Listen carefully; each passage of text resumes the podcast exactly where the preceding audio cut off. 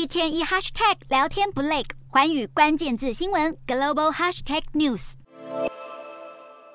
美股打喷嚏，亚股重感冒，受到美股大跌波及，不止日经二二五指数十四号一开盘就狂摔超过八百点，韩股跟港股也纷纷接力跳水，大跌超过百分之二，后来跌幅才收敛。而日经指数收报两万七千八百一十八点，跌幅百分之二点七八。南韩 Kospi 指数则收报两千四百一十一点四二点，跌幅百分之一点五六。而亚洲新兴市场货币也是卖压沉重，又一位日本官员对汇价祭出口头干预，因为十四号日元一度贬到一百四十四点九六五对一美元，再度进逼一百四十五的重大心理关卡，接近了二十四年的低点。而美元指数写下两年来最大单日涨幅，对美元敏感的韩元同样压力山大，一度急贬到一千三百九十五点五韩元兑一美元，创下近十三年半新低。人民币也触及了一周低点，使得中国人行继续制定强于预期的中间价，以遏制人民币疲软。然而，美元升值强袭亚洲货币，已经使得新兴亚洲国家的外汇存底急剧减少，更引发市场担忧，各国央行缺乏足贬货币的银弹，亚币恐怕还会再续贬。